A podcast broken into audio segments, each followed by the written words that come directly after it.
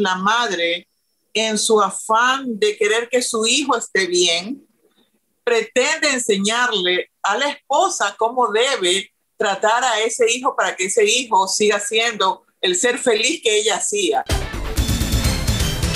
Oye, vamos a tratar un tema, Martita, que yo creo que, que le compete a todas, ¿no? Mi relación con mi suegra. Eso es súper importante porque esto, eso te, te puede marcar la vida para bien o para mal. Para bien, para mal y sobre todo porque somos modelo para nuestros hijos. Entonces, nuestros hijos pueden querer o no querer, incluso no querernos cuando nosotros nos ponemos en conflicto con nuestra suegra, porque las suegras son número uno para meterse los nietos al bolsillo. Exactamente. ¿Cuál es el verdadero conflicto que existe? Y estamos hablando de suegra-nuera, ¿no? Aquí nos vamos a centrar en suegra-nuera, ¿ok? No vamos a, chequear suegra-yerno porque ese es otro tipo de relación mucho más fácil, creo. Pero la que está realmente en conflicto es suegra-nuera. Cuéntame por qué principalmente se da.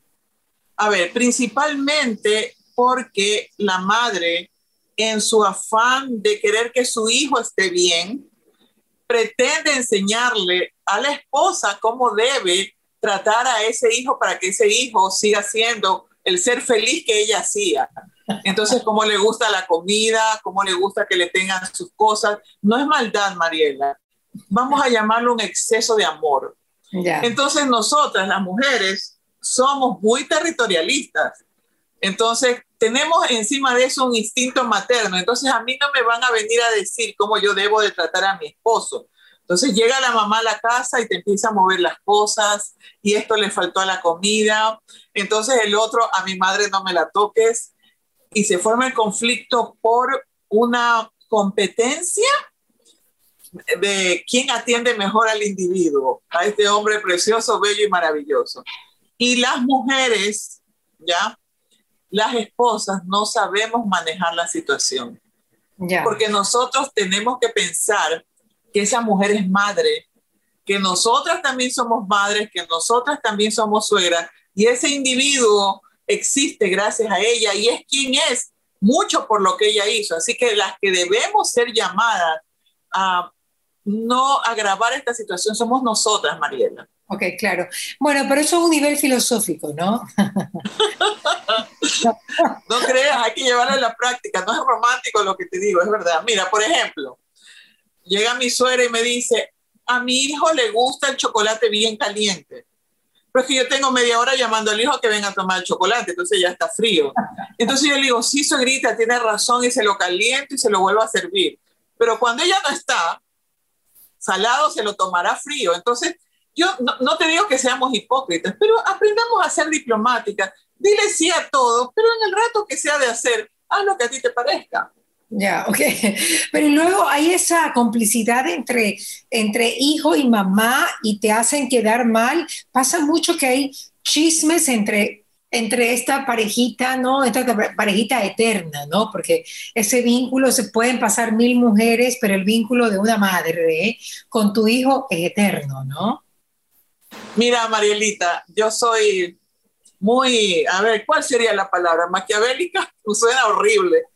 Pero yo te dije que yo, eh, cuando yo me casé, mi suegra estaba en shock porque yo era dos años mayor que mi esposo, entonces me le llevaba al bebé, el bebé tenía 20 años y yo Imagínate, eso es solo dos años. Entonces ella le decía a todo el mundo que yo era mayor que su bebé, y de remate, sí, y, que, y de remate que estaba ¿Pero ¿Te veías mayor o no? ¿Te veías mayor que él? Nunca en la vida me vi mayor que él, jamás. Gracias a Dios. Pero bueno, eh, ¿yo qué hice? Cuando ella me dijo, te has llevado en plena, en plena este, recepción, se sentó en la mesa a llorar que me le había llevado a su hijo. Y yo la abracé y le dije, nunca, imposible, usted tiene una hija más. Y yo la trataba, mira, como a una princesa. Yo la sentaba adelante en el auto. Yo aprendí a que ella comprenda que yo no le estaba quitando nada, sino que yo era alguien que venía a sumar. Cuando venían los chismes, yo me acercaba y me hacía la tonta y le decía, oiga, grita, por ahí escuché que andan diciendo esto de mí, a mí me duele, porque yo amo, yo amo a su hijo. Yo no creo que se quisiera un fracaso matrimonial. Ay, hija, claro que no. Entonces aprendamos, hagámonos las tontas con P, ¿ya? Hagámonos las tontas. aprendamos a llevar esta relación, porque si confrontamos, Marielita, no vamos a ganar absolutamente nada. Claro, claro. Pero tú sabes una cosa, que por lo general a los hombres, yo te digo porque a veces a los hombres les gusta hacer mandarinas. Cuando una, cuando una mamá ve eso, se quiere morir. O sea, una suegra ve a un hijo mandarina de la, de, ¿cómo se llama? de la esposa y créeme que es fatal. Pero mira, ahí viene nuestra destreza, suegrita, él hace eso en público, en privado, el que manda es él. Entonces nosotras podemos, nosotras tenemos que encontrarle el lado amable, nosotras tenemos que ganar esta batalla, batalla. nosotras tenemos que ganarla y si para eso nos tenemos que hacer la tonta, lo podemos hacer. Yo te digo una cosa, que es una mamá, tiene temor de que su hijo no sea feliz, tiene temor de que su hijo pierda la personalidad. Entendamos y aprendamos a, a llegarle. Sí se puede, Mariela. Yo tuve una suegra súper difícil, pero ella siempre decía, yo tengo seis hijos, los cinco eran los suyos y yo, ¿ya? Y sí se puede, de verdad que se puede. no se casaron? ¿Los otros cinco no se casaron? Claro que se casaron y habían otras, pero yo era su otra hija. Ah, porque... ¿Cómo eran, cómo eran tus, tus concuñadas? ¿Cómo eran tus concuñadas? Eh, muy reservadas, poco amorosas, porque yo pienso que es clave ser amorosa con la suegra. Yo era amorosa, yo a ella le daba el primer lugar, si salíamos yo la cargaba los paquetes, cuando yo podía la llevaba al salón de belleza, o sea, y las otras no tenían esos detalles. Pero yo aprendí a tenerlos, no sé, creo que mi madre, chonera manavita, entonces yo creo que, que, me enseñó algunas cosas que yo creo que en la vida práctica pueden hacer que esta relación sea buena. Puedes no querer, pero yo pienso que en esto eh, perder muchas veces ciertos puntitos es ganar, porque nosotros tenemos que estar bien y donde nosotros nos metemos al bolsillo a nuestra suegra, mira, nuestro marido se fregó con, con J también. Claro. Ahora, estadísticamente, Martita, eh, hay matrimonios que se, se, llegan a perder por, por, la mala relación entre nuera y suegra. O sea, llega un momento en que el, esposo dice, ya no puedo más, esto es algo. O otra cosa que es peor, se va llenando el vaso porque finalmente sabemos que es su mamá. Y a ver, déjate de cosas. O sea, no debería ser porque la Biblia lo dice, la Escritura lo dice. O sea, tu mujer tiene que ser lo más importante. Claro, dice, y dejarás a tu padre y a tu madre.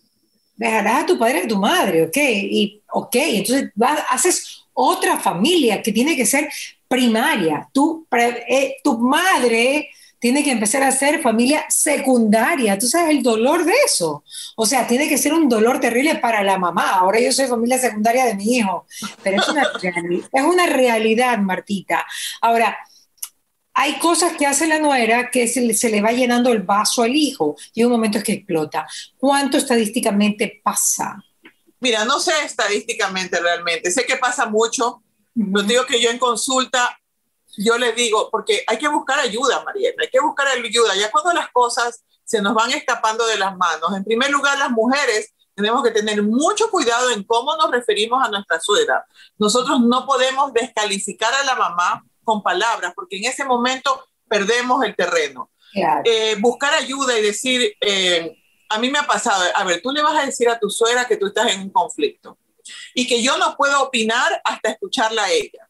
Entonces, dame una cita sola con ella, me la meto al bolsillo a la señora y ya después le digo, tenemos que luchar por la felicidad de su hijo. Y la felicidad de su hijo está junto a esa mujer, equivocada o no, esa fue la que él eligió. Ayudémosla a ser mejor y la forma es siendo sutil.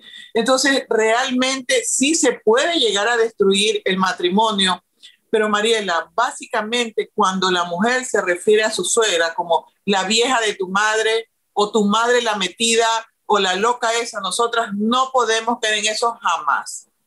Ok, Pero, pero es que eh, a veces, a veces sí provoca.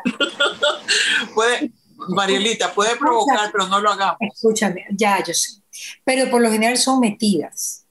Ok, por lo general, las, sí o no, Miriam, aquí la tengo Miriam al lado. son metidas las suegras, ¿verdad? Sí, son súper metidas.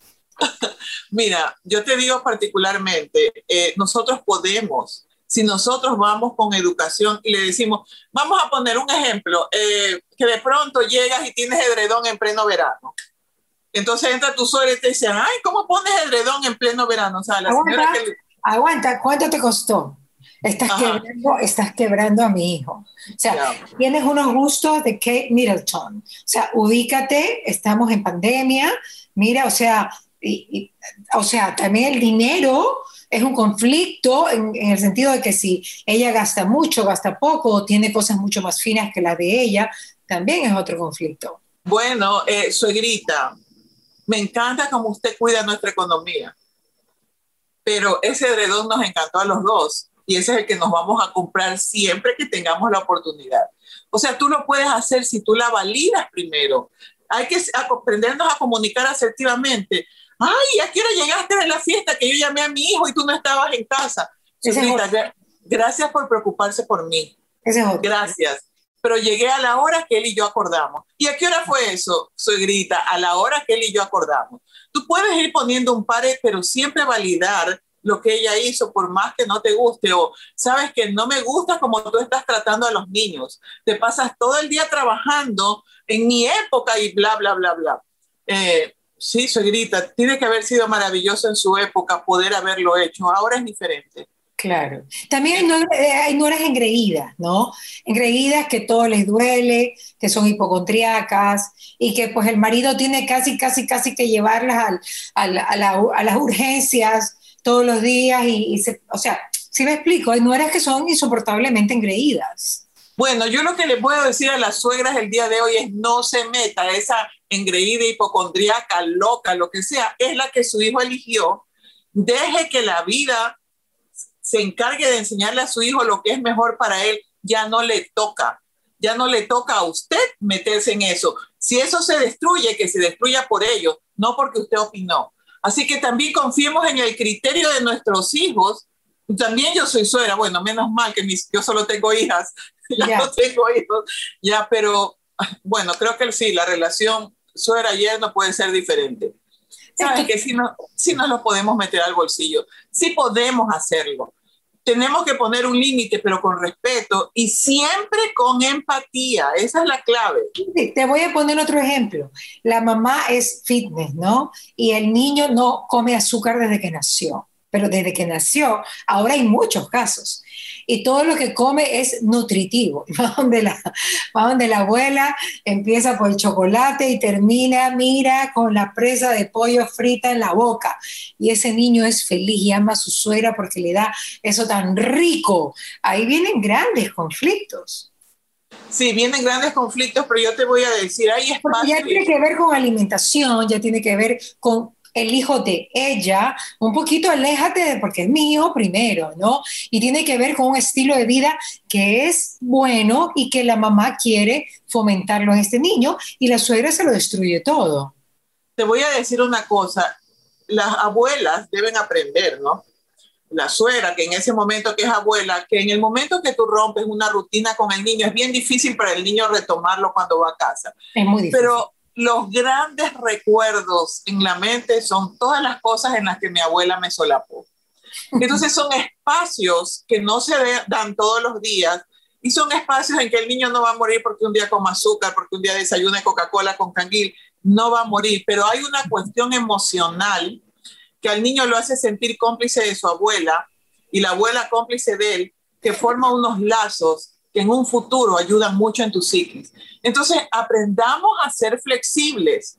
No todo es blanco, no todo es negro. Y no porque un día coman presa de pollo y un montón de chocolate van a morir. No van a morir. Y bueno, pues, pero a ver, pero le toca ir donde la suegra todos los fines de semana. bueno, estoy de acuerdo contigo que en Navidad, por favor, en Semana Santa, el huevito de Pascua, ¿a quién no se lo va a pegar, no? O ciertos momentos, por fiestas de Guayaquil, un churro y un aplanchado, perfecto, me parece maravilloso. Pero, ah, pero resulta que tiene que ir donde la suegra, que la suegra exige que el nieto vaya todas las semanas.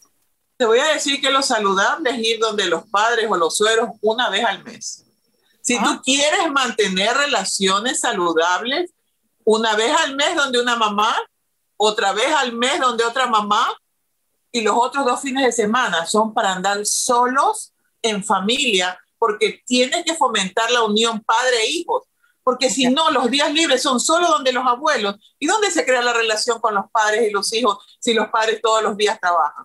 Bonito. Eso me ¿Qué te parece? Claro que sí. ¿Y qué pasa cuando las suegras viven en la casa con los hijos y con, bueno, con el hijo? es que déjame, déjame hacer de abogada, no vamos a nombrarle ese hombre, pero déjame hacer de abogada, o sea, Justamente ayer di una charla de cómo debe ser una familia. No hay peor horror, mira que no digo error, sino horror que estar viviendo en la casa de tus padres. Horror. Ese, horror, eso es un acabose. Y dejarás a tu padre y a tu madre y te unirás a tu mujer, dice la Biblia. Y Pero más allá de eso. Si es en casa de caña, no importa. Debajo del puente, los dos, con los hijitos comiendo una vez al día, por regla general, el matrimonio que se queda en la casa de los padres ni evoluciona ni prospera, por más que use ese dinero que debía usarlo para la renta, para darle la entrada a una casa, nunca tienen nada. ¿Por qué, Nunca. ¿Por qué? Porque te acomodas. Te acomodas, te vuelves cómodo. Y es terrible porque los hijos no ven en sus padres unos padres, ve a otros hijos. Porque si estás en casa de tus suegros o de tus padres, tú tienes que someterte a la regla de ellos, es la casa de ellos no es la casa donde mandan ellos. Entonces los hijos no ven a sus padres como tales. Y dicen, mi abuela dijo tal cosa. Y tienen razón. Entonces jamás. Es más, si amas a tus hijos, no les permitas que vivan contigo una vez que se casan. Y aquí le llega un montón de personas eso. Esa es la manera. Mi hija cuando recién se casó, tenía un año viviendo acá y ya regresaba a Ecuador porque, se, porque tuvo una pelea. Yo le dije, ¿a dónde vas a regresar? Tú no tienes casa, tú ya te fuiste. Mira, mi esposo y mis otras hijas me querían matar. Jamás me ha vuelto a decir, me regresaba a Ecuador. Jamás. Ah, por una pelea, por una pelea. Por una discusión que ella ya regresaba a Ecuador, que ella ya no quería estar acá. Y no, yo no se lo toleré. Jamás podría regresar a mi casa. Yo le dije, no, aquí no hay lugar. Y entonces se acabó la pelea porque ella ya no tenía dónde ir, porque me imagino que de haber dicho, no, yo me voy a la casa de mi mamá. Eso es lo peor, que duerman en la calle, que duerman en el patio, no le abras la puerta a tu hijo cuando se ha peleado con su pareja. Y ya verás un montón de opiniones cuando digan que soy una mala madre. Pero es la verdad, si amas a tu hijo, déjalo que sea responsable por lo que es su vida, sobre todo algo tan delicado como la vida matrimonial de él, que es su familia. Claro, pero siempre hay un punto de convergencia, ¿no? Un punto... Claro, si eres, si eres maltratada o si has sido maltratado, o sea, estamos hablando de cosas sensatas. No vas a negarle la entrada a tu hijo a tu casa cuando tu hijo viene maltratado. ¿Por qué fue la pelea de tu hija con tu yerno? Porque él tenía todos los días que ir a pedirle la bendición a la mamá. Entonces, un día estaba, entonces un día Vivía en New York, vivía en New York, ok. Eh, eh, sí, vivían en Columbus, Ohio. Ya, pero Columbus es grande, me imagino, ¿vivían cerca o qué? O sea, no vivían ni cerca, digamos que a 15 minutos. Entonces, él antes de irse al trabajo tenía que ir a pedir la bendición a la mamá. Y, como, y cuando no, este, el día que estaban apurados y no se la pidió, se enojaron, él se enojó, se fue de la casa y su mamá le abrió la puerta. Entonces yo le dije, con suegra la, la cagaste. No tenías que haber, no, pero es que estaba nevando, ahí que se haga muñeco de nieve afuera, ahora vamos a ver cómo lo resolvemos. Y fue así, cuando mi hija me llamó, yo le dije, no, mi amor, no. Pero si hubiera habido un maltrato, por supuesto que sí. En ese caso no debemos cerrar las puertas. Pero en este caso que era un, algo tan absurdo. Sí, pero tampoco hay que cerrar los oídos, ¿ah? O sea, tendría que saber escuchar lo que está pasando tu hija o tu hijo. En este caso estamos hablando de la suegra, pero en este caso tu hija, porque un hombre también puede ser maltratado, ojo, y cuerneado, y la mujer puede ser una sátrapa que deja a los hijos botados y deja al marido botado. Sí, pero no se meta la mamá, no se meta, porque entonces, ¿qué tipo de hijo crió? Sí, cuestiónese, porque un hombre bien parado no soporta ese tipo de cosas. Cuando un hombre soporta ser maltratado, eh, que le pongan los cuernos, que lo explote, entonces la madre por sobreprotectora crió un hijo débil. Mira, se cree que sobreproteger es igual a superamar y no. Sobreproteger es formar un inútil, un ser inútil. Así que no hay que sobreprotegerlos. No, obviamente, y de eso hay toda una teoría, ¿no? Que la sobreprotección no es amor. Así es. La da dos y lo sabemos a través de los libros de psicología, ¿no?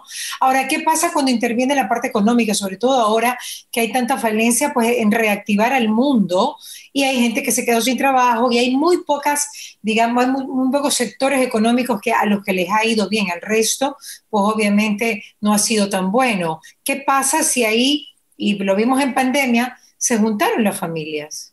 Bueno, esas son las excepciones que se dan y nosotros debemos tener la sensatez de no ir, no ser extremistas, ¿no? Entonces, si te tocó vivir en algún momento, por favor, no te quedes ahí. Tienes que salir porque se pone en juego la salud psíquica de tu familia. Entonces, bueno, miremos, luchemos, miremos cómo, cómo apoyamos, cómo hacemos, pero no nos quedemos ahí acomodados y ya no hago nada más. Ya me gustó, ya me gustó que mi suegra cocina, ya no me importa que ella haga su manera. Este, el día que le voy a hacer a mis hijos, ella se enoja porque ¿cómo le vas a dar cereal con leche? Tienes que darle la super crema de, de espinaca y empiezan los conflictos, las peleas. Qué terrible. Y sabes que en todo eso, lo peor de todo es que en todo eso hay amor. Porque hay amor de parte de todos, pero si no lo canalizamos cada uno a su sector, entonces ese amor puede ser dañino. Debemos ser como los puercoespines, que ellos, para no morirse de frío, se juntan, pero no tanto que se vayan a hincar y a dañar. Qué bonita. Bueno, también, bueno, hay, muchos casos diferentes. Por ejemplo, los hermanos a veces se ponen de acuerdo. Hay unos que tienen mayor capacidad económica y le dicen a otro hermano que también está casado, que por lo general es el menor, ¿no? Entonces le dicen, ¿sabes qué? Cuida a mis papás, ¿ok?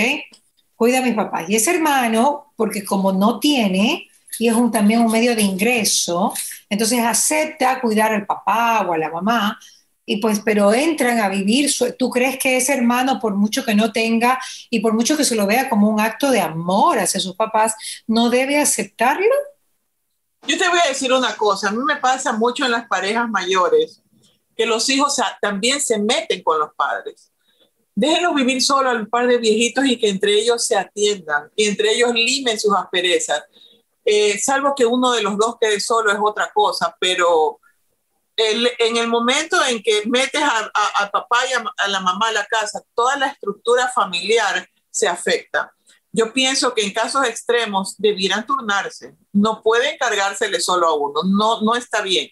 Y el periodo que toca estar en casa, que esos padres tocan estar en casa, procurar disfrutarlo y que los, los nietos vivan la dicha de tener a los abuelos un tiempo en casa, pero de ahí que, que lo tenga otro hermano, o sea, que, que todos disfruten de sus abuelos, mejor dicho, no solamente los hijos del que tiene menos dinero. Exactamente. Ahora, también, también es importante, ¿a ti, ¿a ti te gustan los, los ancianatos para los, para, para los adultos mayores? ¿Te gusta, te parece eh, una buena opción. Estamos hablando de diferentes etapas de la vida. Yo entiendo que cuando entre los 20 y los 30, las parejas que recién se casan 30 y 40, sí es bueno que no se vivan juntos y tal. Pero llega un momento en que tú tienes 60, 50, no sé, y llega un momento en que tu papá sí son octogenarios o nonagenarios, tienen 80 o 90 y pues ya no se pueden mantener, a veces no se pueden ni mover. Ahí hay dos opciones, o, el, o, ir, o llevarlos a un asilo anciano o que vivan con alguien. ¿Qué opción tú crees que es la más sana? Mira, yo te digo que eh, particularmente yo tendría a mi mamá en casa con una enfermera. Particularmente es lo que haría. Pero yo te digo que cuando yo esté viejita, yo me voy al asilo, me busco uno donde hay unos viejitos más o menos, la pasaría chéverísimo. Yo creo que... De... Cartas, jugando cartas, claro. Jugando cartas. Así dice yo pienso...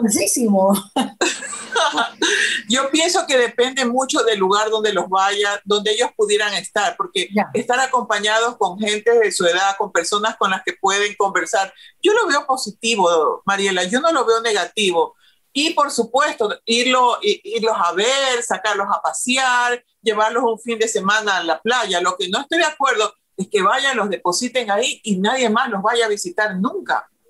Pero si ellos van a estar ahí bien cuidados y tú los vas a visitar, ¿por qué no? Aunque suene, suene terrible para muchas personas, es porque hay ese concepto de que voy, lo dejo y nunca más me preocupo por él. Pero yo pienso que es una buena opción, sobre todo cuando la cuestión económica de pagarle a una enfermera no es fácil y porque suele estar el viejito metido en, una, en un cuarto donde solo ve a la enfermera y no ve a nadie más. Entonces, eso nos deprime terriblemente. Claro, lo deprime, ¿no? Eso, sí, son diferentes etapas que tenemos que tratar, pero allí en esa circunstancia, tenerlo en la casa si tiene la capacidad con una enfermera, no le afecta el matrimonio, en el caso de que sea una mujer con la nuera. No, no, no, no le afecta, más bien hay que enseñarle a los niños a que vayan a ver a sus abuelos y nosotros también darnos el tiempo de irlos de, de irlos a ver. Una cosa es alguien que se puede valer por sus propios medios. El otro día me dice una chica, es que mi suegra es mayor, tiene 56 años. Y yo le digo, epa, epa, le digo, yo tengo 58. Me dice, ¿qué? Le digo, sí, y yo, yo vivo sola, yo vivo sola, a mí nadie me hace nada, por favor, tú te inutilizas. Tú te, cuando mi esposo recién murió, yo le decía a mis hijas, ¿cómo se hace esto? Y, y si la clave no es cómo se hace, y yo estaba inutilizada hasta que un día me dijeron, a ver, mamá, hágalo usted y ya puedo hacer absolutamente todos los movimientos. Inutilizamos muchas veces a nuestros padres, mientras ellos lo puedan hacer y se mantengan bien. Con, mi mamá tiene 76 años y es recontra regio, le salen así los pelados Ah, claro, chonera, chonera, chonera. Ah, esa es guapísima. Misa de haber sido. claro, bueno, son diferentes circunstancias. Por eso también es bueno mantenerse bien, ¿no? Para poner, poder, la, yo digo, yo siempre digo, el segundo tiempo de la vida, que es después de los 50, eh, pues poderlo vivir con las botas puestas, no hay duda. Así es, y pensar, hasta no molestar al resto, hasta para no molestar al resto, ¿no? Eso, eh, no seamos una carga. El testimonio de nuestros hijos, claro, exacto. No seamos una carga. Y sabes que dejemos de satanizar a la suegra, esperemos lo mejor de ella, entendamos su amor y procuremos ganárnosla. Y si ya es muy malosa y muy bruja, bueno, pues pídele a Dios por ella. Y jamás, jamás la trates mal delante de tu hijo, porque si somos generosos, la vida va a ser generosa con nosotros. Me quedo con eso, mi Marti, qué bella. Gracias. Un abrazo. Un abrazo, regresamos con más acá en Radio Fuego 106.5. Gracias, Martita. Un abrazo, chao Mariela, que pase bien. ¿Qué pasa con Mariela? Llegó a ustedes gracias al auspicio de Nature's Garden, Interagua, UTEC, Pharmaton, Maggie, Engistol y Neurexan, VitaFos, Diners Club, Calipto, Ceviches de la Rumiñahui, municipio de Guayaquil y Peiles.